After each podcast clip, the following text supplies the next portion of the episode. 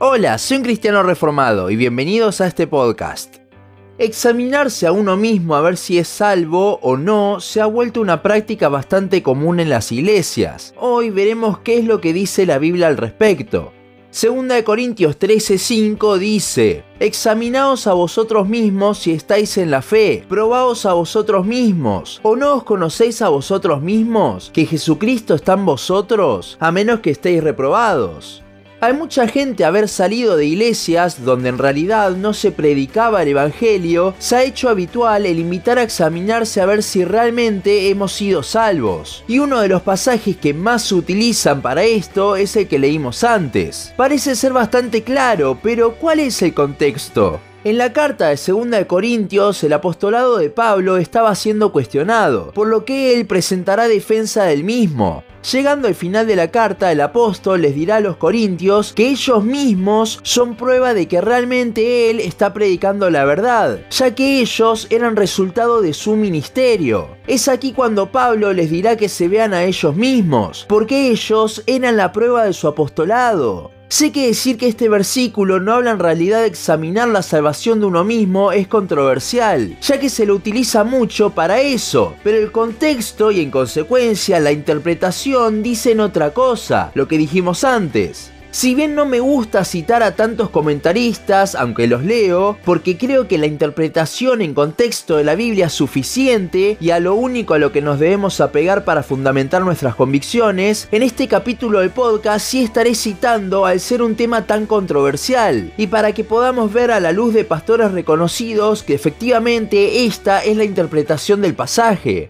John MacArthur dice en su comentario sobre este pasaje lo siguiente. La gramática griega da mucha notoriedad a los pronombres vosotros mismos y vosotros. Pablo le devolvió la pelota a sus acusadores, porque ellos, en lugar de someter a su evaluación arbitraria el apostolado de Pablo, necesitaban poner a prueba la autenticidad de su fe. El apóstol llamó la atención sobre la incongruencia de que los corintios creyeran que la fe de ellos era genuina y que su apostolado era falso. Pablo era su padre espiritual, 1 Corintios 4:15 si su apostolado era fraudulento, también lo era la fe de ellos. La autenticidad de su salvación era prueba de la autenticidad de su apostolado. William MacDonald también dice lo siguiente, pero Pablo no les está pidiendo a los corintios que se dediquen a una introspección para encontrar prueba de su salvación. Lo que les pide es que vean en su salvación una prueba de su apostolado. Después del contexto y la interpretación y los comentarios, vemos entonces que este pasaje no está hablando de cuestionar nuestra salvación, sino que Pablo les está diciendo, ustedes son salvos, por lo tanto mi apostolado es verdadero. En consecuencia a todo esto, vemos que este pasaje no nos sirve como para decir que debemos poner en duda nuestra fe y examinarnos. Pero hay otros pasajes, como por ejemplo Galatas 6.4, que dice, así que cada uno someta a prueba su propia obra, y entonces tendrá motivo de gloriarse solo respecto de sí mismo y no en otro. Y una vez más, veamos el contexto. El mismo habla del famoso unos a otros. Pablo está instando a los Gálatas a que se ayuden, a que si ven a un hermano mal lo restauren y no que lo juzguen. Aquí es cuando entra nuestro versículo. El apóstol va en contra de las comparaciones, de ver al hermano como inconverso por haber caído. El énfasis del versículo no está en someterse a prueba, sino que está en uno mismo. Por eso lo repite tantas veces. Cada uno su propia obra de sí mismo. De hecho, el versículo siguiente también nos habla de que el día de mañana cada uno llevará su propia carga. Por lo que en lugar de juzgar al hermano, el cual será él quien lleve la carga, no nosotros, debemos ayudarle. Veamos lo que dice William McDonald una vez más ahora sobre este versículo. Esto parece ser una advertencia en contra del hábito de compararnos con otros y de encontrar causa para satisfacción. El apóstol observa que ante el tribunal de Cristo seremos examinados individualmente y no en comparación con otros. Por ello deberíamos tener cuidado de nosotros mismos, de modo que podamos regocijarnos en nuestra obra más que en los fracasos de otros. Básicamente lo que dice William McDonald y este versículo en sí tampoco habla de cuestionar nuestra salvación ni tampoco la de nuestros hermanos, lo cual es algo bastante común también. Dudar y juzgar sobre la salvación de otros no solo es algo que no corresponde, sino que también puede ser de tropiezo para el hermano, creando dudas de salvación en un creyente genuino que quizás está pasando por un mal momento espiritual. Por lo que no solo nos ponemos en el lugar de Dios al juzgar, sino que también nos ponemos en el lugar del diablo al crear dudas en los creyentes. Por último, veamos un pasaje más. 1 Corintios 11, 28 al 31, que dice, por tanto, pruébese cada uno a sí mismo, y coma así del pan y beba de la copa, porque el que come y bebe indignamente sin discernir el cuerpo del Señor, juicio come y bebe para sí. Por lo cual hay muchos enfermos y debilitados entre vosotros, y muchos duermen. Si pues nos examinásemos a nosotros mismos, no seríamos juzgados.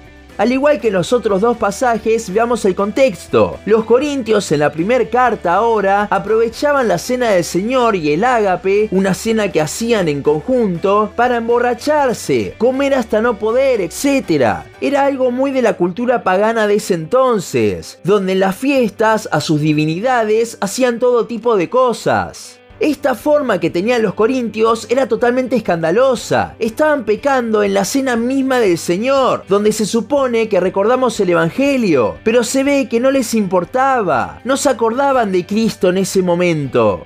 Hoy en día se utiliza mucho este pasaje para que las personas vean sus vidas y si están pecando les sugieren no tomarla porque podrían tomar juicio para sí mismas. Podría desarrollar muchísimo al respecto, pero para no hacerlo largo prefiero dejarles lo que dice Calvino mismo en su comentario. Él dice, ahora, se preguntan qué tipo de examen debe ser ese al que Pablo nos exhorta. Los papistas hacen que consista en la confesión auricular. Ordenan a todos los que van a recibir la cena que examinen su vida con cuidado y anhelo, para que puedan descargar todos sus pecados al oído del sacerdote. Tal es su preparación. Mantengo, sin embargo, que este santo examen del que habla Pablo es muy diferente de esta tortura. Esas personas, después de haberse torturado con la reflexión durante algunas horas y de haber hecho saber al sacerdote, tal como es su vileza, se imaginan que han cumplido con su deber. En un examen de otro tipo, lo que Pablo requiere aquí, uno de tal tipo que pueda estar de acuerdo con el uso legítimo de la Sagrada Cena. Usted ve aquí un método que se aprehende más fácilmente. Si desea usar correctamente el beneficio otorgado por Cristo, trae fe y arrepentimiento. En cuanto a estas dos cosas, por tanto, debe hacerse el juicio, si queréis venir debidamente preparados. Bajo el arrepentimiento incluyo el amor, porque el hombre que ha aprendido a renunciar a sí mismo para entregarse enteramente a Cristo y a su servicio, también, sin duda, mantendrá cuidadosamente esa unidad que Cristo ha prescripto. Al mismo tiempo, no es una fe o un arrepentimiento perfectos lo que se requiere, ya que algunos, exigiendo más allá de los límites debidos, una perfección que no se puede encontrar en ninguna parte, excluirían para siempre de la cena a cada individuo de la humanidad.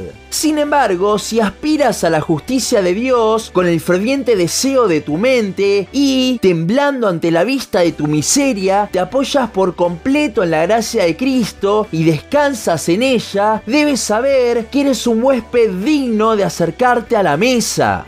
Calvino aquí nos está mostrando lo que no hacían los corintios, recordar el Evangelio. Y nos está diciendo que esa examinación que nombramos antes de ver el pecado de uno es lo mismo que hacen los católicos. Nada más que nosotros nos confesamos con Dios en lugar de hacerlo con un sacerdote. El pasaje y lo que nos habla Calvino al respecto nos invita a descansar en Cristo para recordar su sacrificio. Y es aquí donde quería llegar. Este examen, este cuestionar nuestra propia fe, no es más que vernos a nosotros mismos, cuando la Biblia en realidad siempre nos llama a ver a Cristo. Proverbios 3.5, Colosenses 3, 2 al 3, Hebreos 12.2 y muchos más. Que la Biblia diga de examinarse, como lo hacen los versículos que vimos, no significa que solo por esa mención haya que hacerlo, sino que hay que ver el contexto para interpretarlo correctamente. No nos podemos quedar solo con una palabra.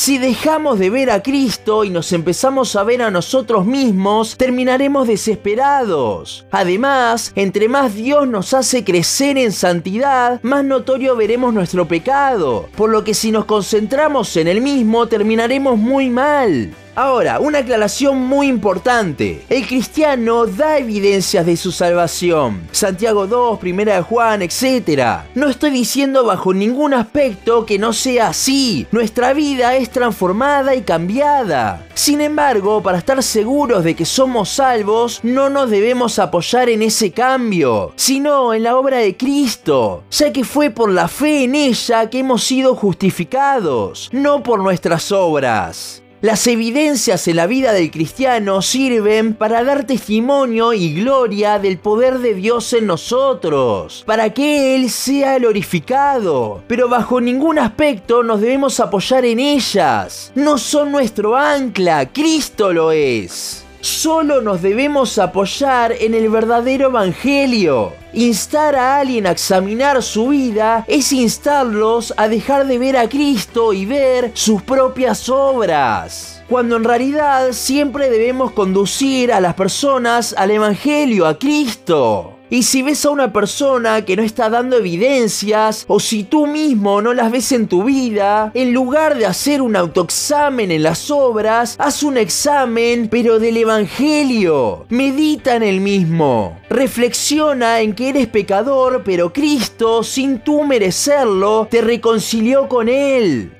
La salvación del cristiano está segura en Cristo, pero a veces nuestra certidumbre sobre si somos salvos o no entra en duda. Esto pasa porque justamente hacemos lo mismo que provocan estos exámenes. Vernos a nosotros mismos en lugar de ver a nuestro Salvador. Recuerda, si vas a hacer un examen, examina el Evangelio. Hasta aquí nuestro podcast de hoy. Seguinos en Instagram, Facebook, YouTube y Spotify. En todas nos encontrás como un cristiano reformado. También seguinos en uncristianoreformado.blogspot.com para leer el resto de nuestros blogs. Nos vemos en la siguiente ocasión.